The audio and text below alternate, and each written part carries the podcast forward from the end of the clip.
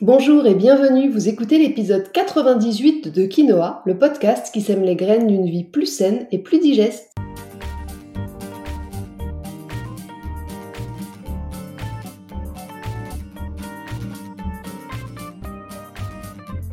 Je suis Julie Coignet, naturopathe spécialisée dans les troubles digestifs et les maladies inflammatoires chroniques de l'intestin. J'accompagne aussi les femmes enceintes, les enfants et les sportifs via des consultations sur Montpellier ou à distance et des programmes en ligne. Ma mission à travers ce podcast est de vous aider à adopter de nouvelles habitudes de vie plus saines et équilibrées pour votre santé en général, mais aussi pour vos troubles digestifs en particulier. Dans ce 98e épisode de Quinoa, je vous donne tous mes conseils, testés et approuvés, pour manger à l'extérieur lorsqu'on souffre d'un intestin capricieux. Mais avant d'entrer dans le vif du sujet, j'aimerais comme chaque semaine remercier toutes celles et ceux qui prennent quelques minutes pour s'abonner à mon podcast ou me laisser 5 étoiles et un petit commentaire. Vos mots me remplissent de joie et en plus ils permettent à mon podcast de gagner en visibilité. Alors surtout, ne vous en privez pas. Et pour vous faciliter la tâche, je vous ai mis un lien direct dans la description de l'épisode. Cette semaine, je remercie tout particulièrement CED CDB qui dit merci. Quel bonheur ce podcast. Je suis également naturopathe et j'adore ta façon de mettre en lumière notre profession.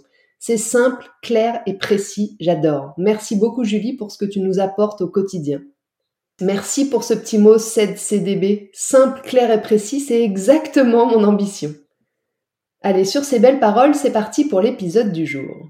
Vous me demandez très souvent en consultation, bon ok, j'ai compris comment je devais rééquilibrer mon assiette, mais comment est-ce que je vais faire à l'extérieur lorsque je suis invité à dîner ou que je dois aller au restaurant?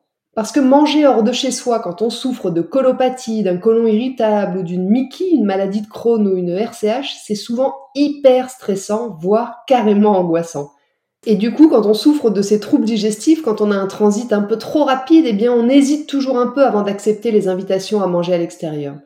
C'est une grande source de stress. On se pose plein de questions. Qu'est-ce qu'on va manger? Qu'est-ce qu'on va boire? Comment est-ce qu'on va éviter d'avoir mal au ventre, que notre ventre gonfle, que ça devienne inconfortable, voire même douloureux.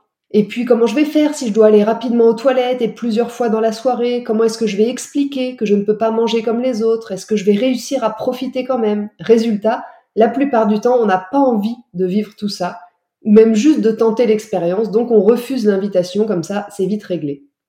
Mais c'est pas marrant. J'ai longtemps été dans ce cas, très sociable et même plutôt fêtarde dans mon jeune âge, je me suis vue pendant un temps appréhender chaque message que je pouvais recevoir d'invitation à sortir. J'avais pas envie de devoir expliquer, j'avais pas envie d'avoir mal au ventre, pas envie d'être tenté par un cocktail ou une belle part de pizza et puis de le regretter ensuite. Bref, très souvent j'inventais mille excuses pour refuser. Mais c'est pas une vie. Alors quand j'ai retrouvé un peu d'énergie, j'ai réfléchi à des astuces pour pouvoir manger à l'extérieur sans en payer le prix sur ma santé, et c'est ce que je vais vous partager aujourd'hui. À vous le retour de la vie sociale.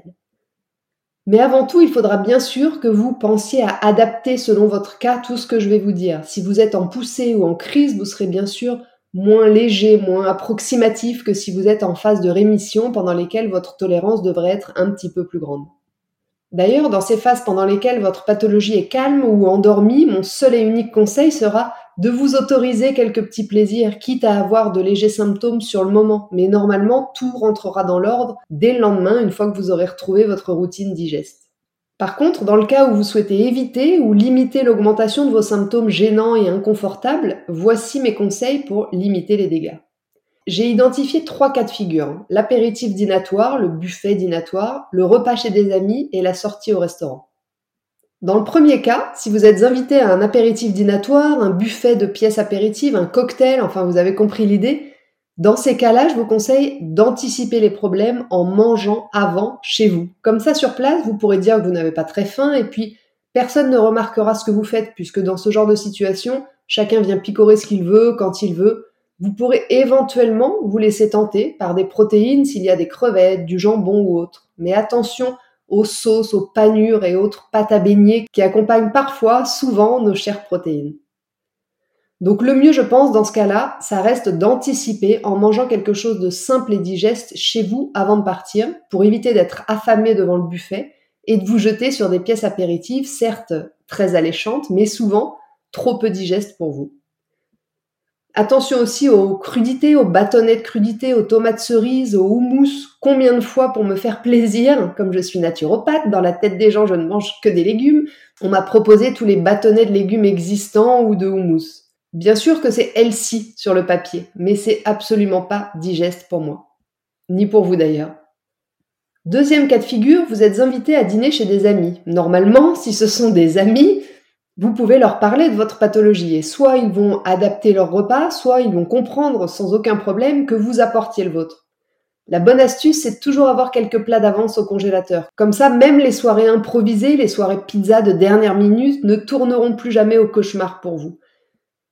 Si par contre vous n'avez pas encore eu envie de parler de vos symptômes à vos amis ou que vous ne les connaissez peut-être pas encore si bien, dans ce cas ça risque d'être un peu plus compliqué d'apporter votre repas sans explication. Mon conseil sera donc dans ce cas, qui est le cas le moins confortable pour vous, hein, je le reconnais, de manger le repas proposé comme tout le monde, mais en petite quantité, sereinement, sans en faire tout un monde, sans culpabiliser et surtout en prenant le temps de bien mastiquer.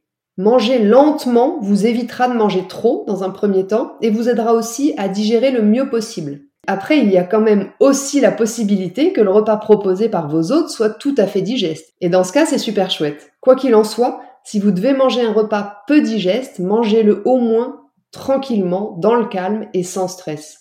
Plus vous aborderez sereinement ce repas, vous verrez, mieux il passera. Troisième et dernier cas de figure, vous êtes invité à manger au restaurant. C'est sûrement le plus sympathique pour vous puisque vous allez pouvoir choisir. Je vous conseille dans ce cas-là d'aller plutôt vers un plat assez classique, un plat du jour avec un poisson ou une viande accompagné d'un peu de riz ou de quelques pommes de terre. Ensuite, selon votre état du moment, vous pourrez rajouter quelques légumes cuits s'il y en a, ou alors choisir de faire complètement l'impasse sur les légumes si vous avez peur que ça vous envoie directement aux toilettes. Les carpaccio ou les tartares sont aussi une option intéressante si jamais. Par contre, vous éviterez à tout prix la salade composée qui peut paraître saine dans l'esprit de beaucoup de gens, mais qui est surtout à coup sûr très très indigeste pour vous.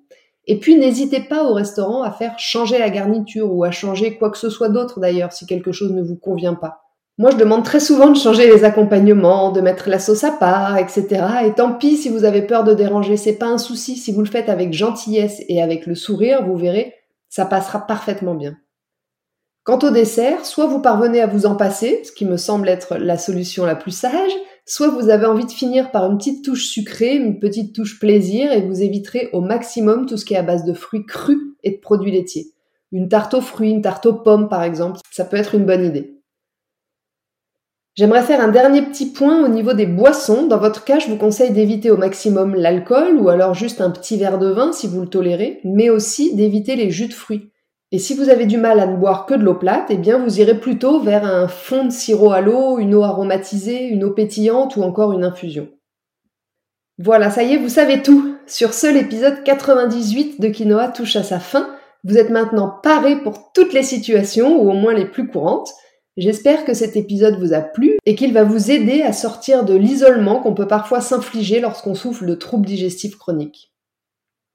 Pensez à transférer l'épisode à vos amis ou à le partager sur vos réseaux sociaux si vous le trouvez utile. J'en profite aussi rapidement pour vous rappeler qu'en plus des consultations, j'ai un programme d'accompagnement en ligne pour vous aider à faire la paix avec votre ventre, tout à fait adapté à vous si vous souffrez de colopathie, de ballonnement ou d'un syndrome de l'intestin irritable. Et j'ai également un programme en ligne pour vous aider à soulager votre Mickey, maladie de Crohn ou RCH. Je vous mets les liens directs dans la description de l'épisode si vous voulez aller jeter un œil. La semaine prochaine, dans l'épisode 99 de Quinoa, oulala, déjà bientôt 100, c'est fou. Donc dans ce 99e épisode du podcast, je vais faire un focus sur les troubles digestifs toujours, mais cette fois-ci du bébé. Les reflux, les coliques, les petits ne sont parfois pas épargnés et on va essayer de comprendre ensemble pourquoi et comment est-ce qu'on peut les aider. En attendant, si vous voulez me faire un petit coucou ou échanger, j'en serais ravie et je vous attends sur Instagram, juliecoignet-du-8 naturopathe. Et n'oubliez pas, comme le disait très bien l'abbé Pierre, il ne faut pas attendre d'être parfait pour commencer quelque chose de bien. À bientôt!